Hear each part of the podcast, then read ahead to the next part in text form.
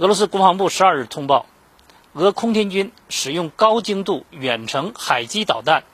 摧毁了乌克兰西部吉尔诺波尔州存放美欧援乌武器的大型弹药库，使用高精度空基导弹，摧毁了乌方两个指挥所和十五个军事装备和人员聚集点。乌克兰吉尔诺波尔州十二日说，该州南部城市乔尔特科夫十一日晚遭到火箭弹攻击，一处军事设施部分被毁，二十二人受伤。乌克兰国家通讯社报道说，当地时间十一日晚十时许，乔尔特科夫遭到空袭，